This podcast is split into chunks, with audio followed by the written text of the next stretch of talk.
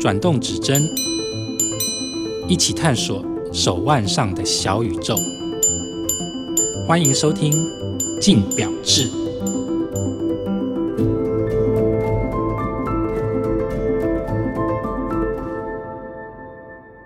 各位听众，大家好，欢迎收听由静好听与静周刊共同制作播出的节目《镜表志》，我是静周刊精品组记者王思成 Amanda。那这一集呢，我们邀请到来宾是时间观念总编辑郭俊章郭大。大家好阿明长你好。哎，其实前阵子呢，郭大开了一个社团，嗯、叫做“郭大开讲”嘛，对不对？是，是对。我觉得郭大当时会想要开这个社团，一方面也是想要跟表迷做一些交流啊，或者是帮大家解决问题嘛。那其实有一些问题，就是表迷会很常提出来的，例如说，像是这一集我们要聊的主题，手表到底多久需要洗油保养一次？这个是不是郭大就还蛮常被问到的？哇，这个大哉问，真的是是也常被问到，没错。对，那所以好，那首先我们先来聊一下，其实手表啊，如果它一般来说，如果你去买表，到底品牌啊、表店，它会告诉你说，一只手表官方数据多久会建议你要洗油保养一次？官方数据其实我们听到大部分都三年到五年了，我相信阿美达你也听过嘛？嗯，是。那我要先讲一个前提是，这个所谓的设定三到五年，是你平常都有在佩戴。我们假设了，就是说一个礼拜大概戴个五天吧。那这样情况是三到五年。嗯。那如果说像你如果有很多表的话，其实它不一定三年就一定要洗油啦。这个是我们预估的嘛。嗯。那根据每个人佩戴情况不同，那手表的磨损程度也不一样。其实郭到我自己的手表有些我不知道这样会不会是不好的示范哈。八年十年我也都还没洗油。八年十年可以这么久不洗油？因为郭大表太多了啊，没有没没办法，每一只都一直戴它。听起来好骄傲，表太多了。开玩笑了，只是跟大家一个概念，就是说，这个所谓的预估值是根据你可能只有两三只表在替换，就一般人的情况啦。嗯、那可能会有人问说：“哎，郭大，那我怎么知道他要不要洗油？”嗯，其实我们说可以几个来判断啦。就说如果你已经到了这个所谓的三五年时间。你不妨就拿去给师傅用测表机测一下。嗯，如果有耗损，然后有干了哦，或者需要保养的时候，大概会从测表机出现数据。嗯，那你可能会在 Google 上查到一个资料叫摆幅。嗯，我简单讲，就是我们所谓的平衡摆轮，它摆动是控制手表的精确度嘛？是。那这个摆动幅度大概都是两百五十度到三百度之间。那如果你低于两百五十度的话，表示可能。零件耗损比较严重了，就摆不太动。嗯，哦，我还可以跟大家讲一个建议，一个大概可以做到百分之八十左右的，它不是完全准了，因为你摆幅很小，你试想一下哈，它摆幅比较小，是不是会摆很快？嗯，摆很快其实是比较快的。嗯，手表会走快，大家都会觉得说啊，手表有有耗损，那它怠惰以后应该是走比较慢嘛？对，这个是你的直观的想象。嗯。其实有耗损以后，让你的摆幅变小以后，其实是走快的。所以你如果手表变得走快的话，比如说你以前可能一天快十秒，是后来变成快三十秒、快一分钟，那有可能就是一个症状，那你就可以去赶快送去检查，有可能就是要需要洗油，当然也有可能是别的状况了。嗯，那有状况你总是检查比较好嘛。是，哦，可以用这个来判断。那如果像以刚刚郭大讲的状况来说的话，你越常佩戴的手表，其实比较需要频繁的洗油跟保养，对不对？啊，当然啦，因为车子也是一样，你车子你常开就是要去保养期限，因为你车子有里程数嘛，手表没有啊，里程数到就要去保养啊。嗯、那你如果常开，里程数很快就到了啊，所以手表也是一样。那所以其实呃，我们常讲就是洗油保养这个啊，都是针对机械表来说。那其实有很多人在讨论说，那到底石英表需不需要洗油保养？哎，石英表其实它当然也有一些机械式的零件。那因为郭大刚有强调，就是说手表机械表的中枢其实是擒纵机构，那石英表没有，所以石英表基本上它是不太需要洗油保养的。况且洗油现在的费用，我们讲基本的好了哈，嗯、就是比如说一塔二八九二的机芯就好了。那这种机芯，你如果外面房间的话，大概三千五、四千左右。那如果你去洗石英表的话，要跟你拿三千块，你要不要洗？当然不要，换机芯总可以吧？那如果例如说买到像九 F 这种等级的，就是光 Seiko 这种九 F 等级的，是不是就有必要洗？你买九 F 当然是要洗了。嗯，不过我相信你会买到这种机芯，你一定是懂表，你会有心理准备。嗯，是你一定了解嘛，不然你不会买到这么顶级的一个石英的机芯。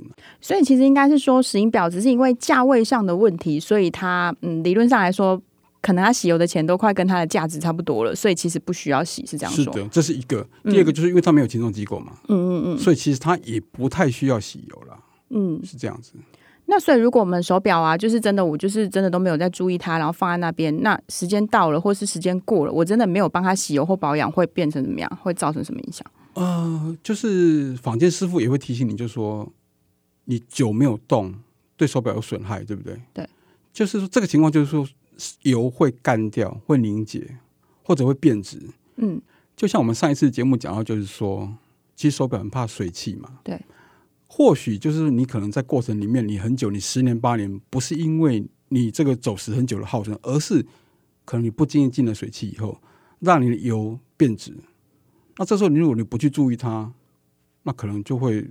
手表会有很大的危害，所以其实所谓的洗油保养的周期，也是建议你去做一个定期检查它的周期啦。嗯嗯，因为它不一定是运转的耗损，它也有可能是你过程里面受到水汽的冲击，受到我们之前讲的震动啦啊，什么磁力这些温差各方面的的冲击去产生的。那如果像刚刚郭大讲到说啊，我们可以送到就是表店啊，还是维修师傅那边去做检查？嗯，那一般来说，我们送去维修的话，会有需要这种检修费吗？通常第一步去，我刚刚讲过说是上测表机嘛。嗯。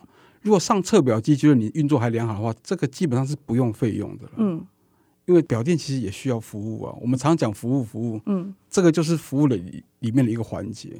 那当然开盖以后，我觉得就需要了。如果说师傅觉得说你这个光上测表机还不够，你可能还有其他问题，嗯、必须开盖去看的时候，我觉得他这个就需要一些基本的工钱了。像我我在的社团里面有讲到，我有教人家拆表带嘛，哈，因为就有一个社员回复我说，他去表店拆一个表节两百块，我我觉得这个合理，因为他是专业嘛，嗯，那你你又不会拆，也是要郭大教你啊，对不对？你如果没看我的影片，你就要付两百块，这很合理吧？嗯，所以有看我影片，记得付我一百块，哦，可以抖内你就对，哎，是啊，你你你你想看合理嘛？你给店家两百块，给我一百块，算合理吗？所以我觉得，让专业的人来帮你做这些事情，你不要看似觉得说好像这个没什么大不了，很微小。可是这就是专业的应该给他的一个报酬啊。嗯、是。那如果像刚刚郭大讲到，其实手表的那个洗油保养的周期，根据例如说你常不常佩戴，其实会有影响嘛。嗯嗯、那理论上来说，如果功能越复杂的机型，它可能也比较需要频繁的维修跟保养，会吗？哎，是，尤其是计时码表。尤其是计时码表，因为计时码表其实它在运转的时候，如果你开动计时功能，它里面很多轮系都是在运转的。嗯，从逻辑上去看就知道，那里面有好多根在转嘛。那平常的时候你就只有一根秒针在转嘛。那如果你是计时码表的话，你有好多根在转。是，所以逻辑上来讲，它是很多零件都同时运转的。那当然它会更耗损了。相对的，所以我们如果是去保养计时码表机芯，那费用也比较贵。所以刚刚郭大为什么举例？我说二八九二，那它一般可能，比如说三千五、四千，但如果是七七五零的话，我印象中至少我讲的是不是原厂哦，是外面坊间的师傅要五六千块。嗯，因为它零件比较复杂哦，所以它都是对等的啦。那我再补充一句，就是说刚刚其实郭大有点错误示范。我说我有些八年、十年里面 保养，我基本上还是建议各位哈，只要到了五年，你还。就算没问题，你还是去测测看，不要因为我一再强调，不要因为你中间过程可能有水汽进去了或干嘛的，或者你油已经干了。其实因为机械的状况，往往都也有一些问题嘛。嗯，所以我承认我是错误示范。有空的话，我认为了五年是一个很好的一个时间了。即便你还准，你还是觉得是 OK 的话，有空还是去测看看，会比较安心一点。那郭大，我觉得，例如说我送回去测啊，还是说我、嗯、呃我要去找一间店来做维修保养，你有觉得一定要是官方的吗？例如说，我就是送回品牌原厂那边，还是其实民间有一些比较信赖的维修技师，你觉得其实也 OK？我就讲我自己个人经验了哈。嗯、坦白讲，一般民间的师傅当然收费会比原厂还要便宜了。嗯，这就是一个抉择，就是说原厂它一定有它的保障嘛。嗯，就那公司这么大，一个大集团，它在在那边，你维修过后，他会给你一个一年的保固。哦，连连你还有任何问题，你都可以去找他。那如果你找房间的师傅弄一弄以后，如果后续有问题，可能跟你说这个是你自己使用不当，或者你怎么样怎么样的问题，嗯、对不对？好、哦，他你有这个存在的风险，所以我只能说，因为毕竟我当中百记者也也也二十年了嘛，嗯、所以我有信赖的房间师傅。前提是如果你有信赖的师傅，当然我们可以找坊间技术好、值得信赖的，那收费比较便宜一点的。我觉得 OK，那这是一个。第二个，我自己如果是高级品牌的手表，我就会找原厂。嗯，为什么？因为毕竟如果你是高级表，你一只表三十万、五十万，你放在房间一个表店师傅那边，说真的，我会有点担心。嗯，好，我不是说不相信他的人格或怎么样，毕竟你你是一个小店嘛，哈，所以我自己会有个价格的区间。大概十万以下的，我才会送到我自己信赖的师傅那边。我说，我除了这个省钱以外，我还会把手表表的价格做一个区别了。嗯，我认为十万块以上，我就会送原厂，我自己了。哦，那十万以下，我就会便宜形式，就是把它送到一般的师傅那边去维修。那像现在很多像之前那个前子 Richemont 集团，他们其实旗下很多品牌，他们都延长他们的保固期限嘛。是。那所以如果说呃有一些消费者他把他的手表送到民间师傅那边去维修，那后续有问题要再送回品牌那边，其实那是不是就会影响到他保固的权益？唉，今天我发现我应该一样是来受到拷问的。没有，我们是心得分享，心得分享。讲到这个问题之前，我先讲一个 一个题外话，就是我觉得。保固期限最近不是都大家纷纷延长嘛？哈，是从劳力士发动的五年开始，对，然后来到十年啊，对，现在有到十年，对。但我觉得这个东西是一个假议题的。嗯，郭大我买表买过很多只，是，但是我除了说去劳力士那边采表带不用收钱以外，其实我的表如果有什么问题，都是被收费的。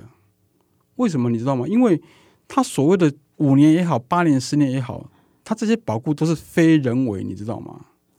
可是你知道，你去送修的手表，通常百分之九十九都是人为造成的。就像我们上次讲的，手表怕水啦，怕磁力啦，怕怕震动什么这些，嗯、你乱洗手，你乱三温暖，冲击就谁叫你还瞪着哭啦？对 不对？你开奥多拜，你怎么不有钱一点，去买一个宾士什么的开呢？你干嘛要骑摩托车呢？哦，那都是这样子弄来的啊，所以哪有什么非人为受到损害？至少我是没碰过啦。嗯，所以我买的这些表，说真的，你说你五年保固也好，八年保固来讲，对我来讲都还好。你最好是打个八折卖给我更好了，而不是八年保固了。当然，我不知道这样子讲会不会是我自己，或者有听众，我们这边底下可以留言吗？嗯，你看你有没有享受过那种免费服务的，就是在保固期内可以提供大家参考。我觉得或许是有啦，但我说真的，那个真的不多啦。因为大家可能会觉得说，也许我买到的时候，它出厂的时候就有问题啦，不是我使用造成的啊。哎、欸，有，如果这种情况，那应该他就会给你保护。但是至少我我我是没有买过这种啊，就是一回来就有问题的，然后就可以换一个新的或干嘛，我我是没碰过了。好，那所以如果回到我们刚刚那个问题本身呢、啊？嗯、你刚刚问什么潘姐？就是 就是，如果说你真的已经把手表就是送到，嗯、例如说可能非官方的维修单位，嗯、那你在保护期内，你再送回去品牌端，其实他们是不是就会觉得说，哎，其实已经有非官方的组织开盖过了，我们就没有再列入保护范围，会有这样状况？哦，当然，当然，因为你想想看嘛，我们刚刚讲那个保护是非人为嘛，对，那你开盖过了以后，嗯。如果我是老板的话，我也会觉得是人为了，因为你开盖过了啊，你怎么能够保证说你开盖去处理的不是你这次问题的根源？你知道我意思吗？哈了解。所以不管怎么样，我相信你谁来都会把它归咎为这个就是一个人为因素。所以如果你你要使用这个权益的话，那当然最好是回原厂，会是一个比较好的方法。所以这个也是回到我刚刚讲，就是说我对于我的高级表、高价表。我还是会支持回到原厂去处理。嗯，毕竟我们不要去跟这个东西赌嘛。对，一支五十万、三十万，好不容易挣了钱去买的，就不要赌了。所以这个我赞成。好，那所以今天听完郭大的建议呢，其实就是手表就基本上像刚郭大刚刚讲嘛，如果你常佩戴的手表呢，可能就是真的定期三至五年就要送回去检查一次。是。那如果没有很常佩戴呢，可能建议大概也是五年左右就要送回去测一下这样子。